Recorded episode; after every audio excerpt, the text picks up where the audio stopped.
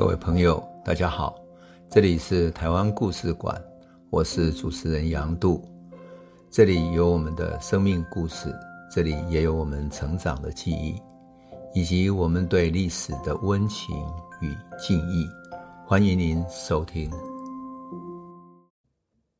各位朋友，大家好，我们谈到了一九七零年代台湾社会的改变。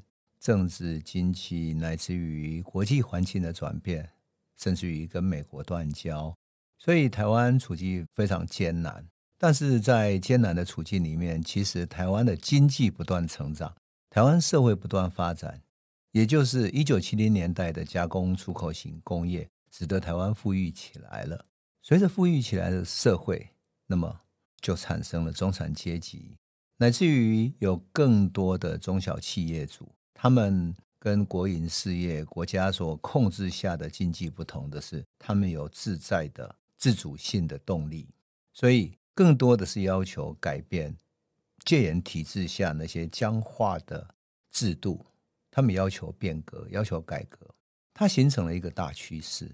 更重要的是，一九七零年代台湾接受了许多国外的那些污染的工业。乃至于加工出口型工业里面包含了破坏环境的电镀、电子产品，种种污染环境的这些公害跟着进来了。那么，老百姓在受害的过程中会不会开始反弹呢？是的，一九八零年代就是一场民间的力量开始崛起，而寻求自主力量去改变这个社会的一个大趋势逐渐形成的大时代。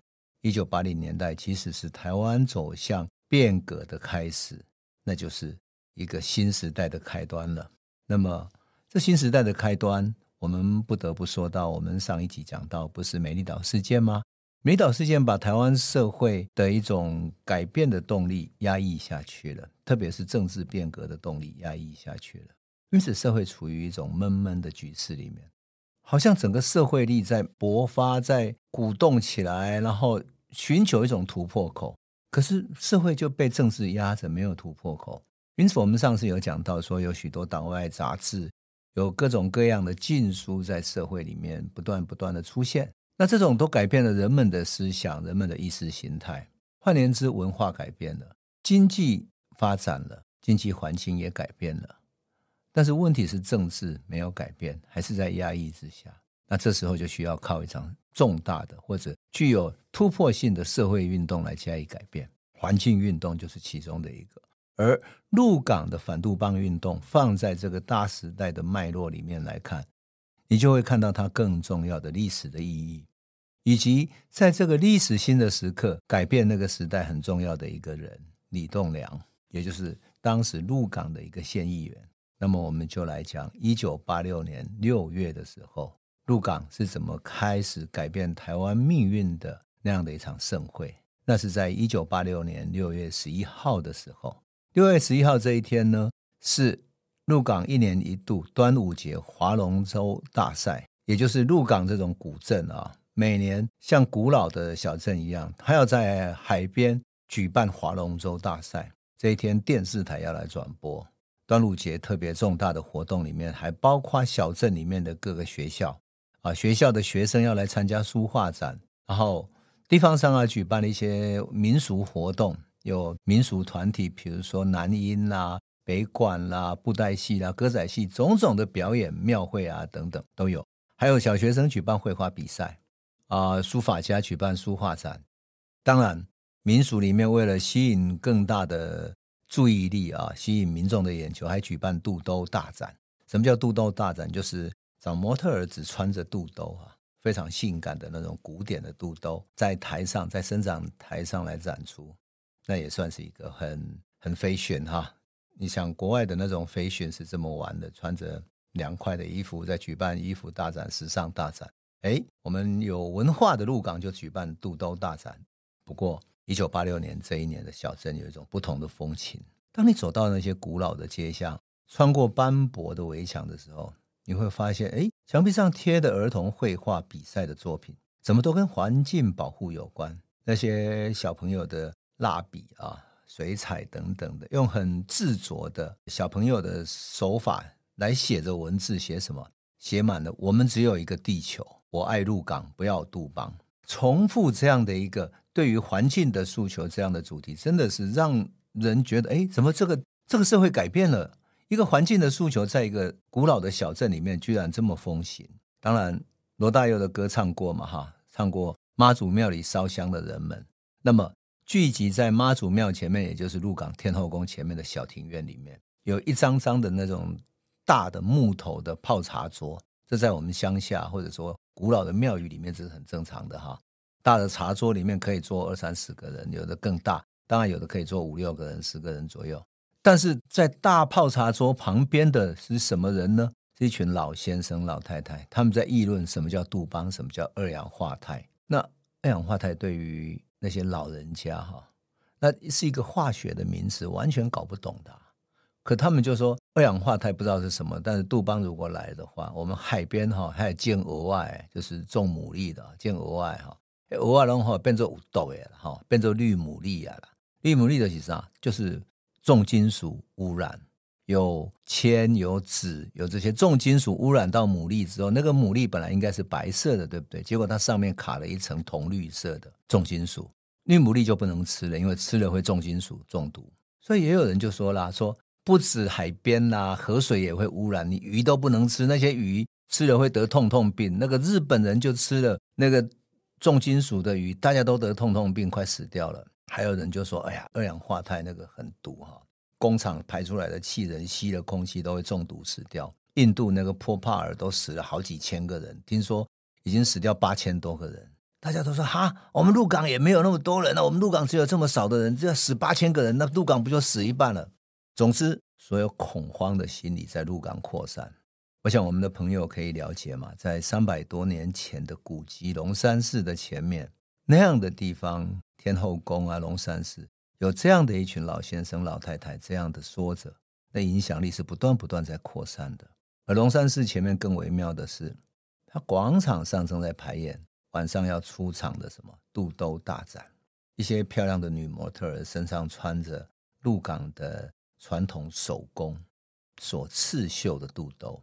我们都知道，肚兜是中国古老的服饰，哈，是穿着当做内衣的，就是贵妇人家哈，然后的妇人美女们啊，穿在内里里头哈，然后当做内衣的，因此是贴贴身的衣物。那里面当然，你如果有很细的做工作为刺绣的话，它会有宝蓝色的、金红色的、亮绿色的。总之呢，是一种很古典的性感。我不知道我们朋友能不能了解哈那种。古典的肚兜穿在美丽的女模特身上，雪白的肌肤，宝蓝色的肚兜，那是何等性感！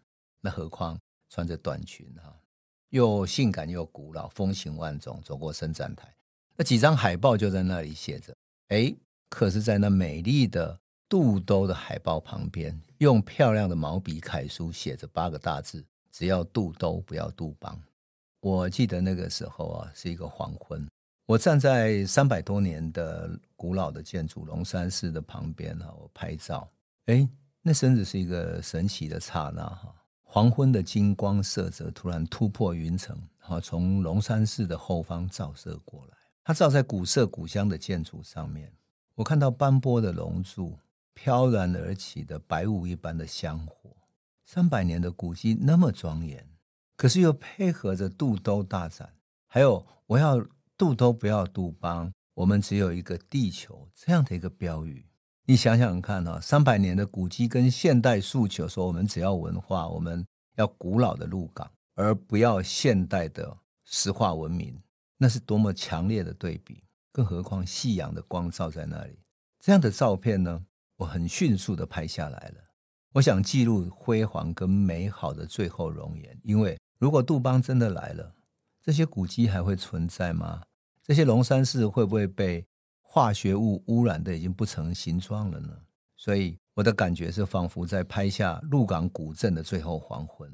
结果我把这张照片哈，跟我写鹿港反杜邦以及他街道的这些场景，发表在当时的《时报新闻周刊》上面。那很有意思的是，我拍的那张很有强烈对比的龙山寺的黄昏那张照片。被做大变成跨页的，就是在一个杂志上哈，变成大开本的，然后两页跨页这样子，哇，那个照片传达的一种情感哦，震撼了许多人。也许人们也在跟我一样的看到鹿港古镇很可能消失在现代的化学文明这种冲击之下，于是社会上开始关注到反杜邦运动了，关注到罗大佑口中的鹿港小镇到底还能不能存在下去。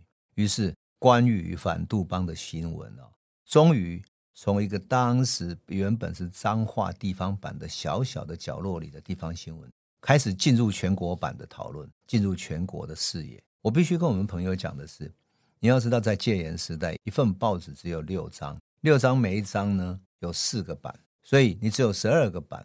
你如果能够从地方的小小的版面、小小的方块里面。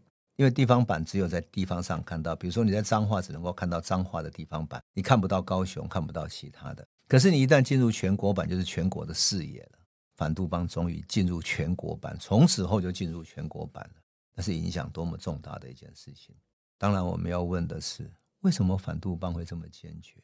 台湾社会到底是怎么样？为什么这个社会突然会关心起这么重要的一个课题呢？我必须讲一下背景。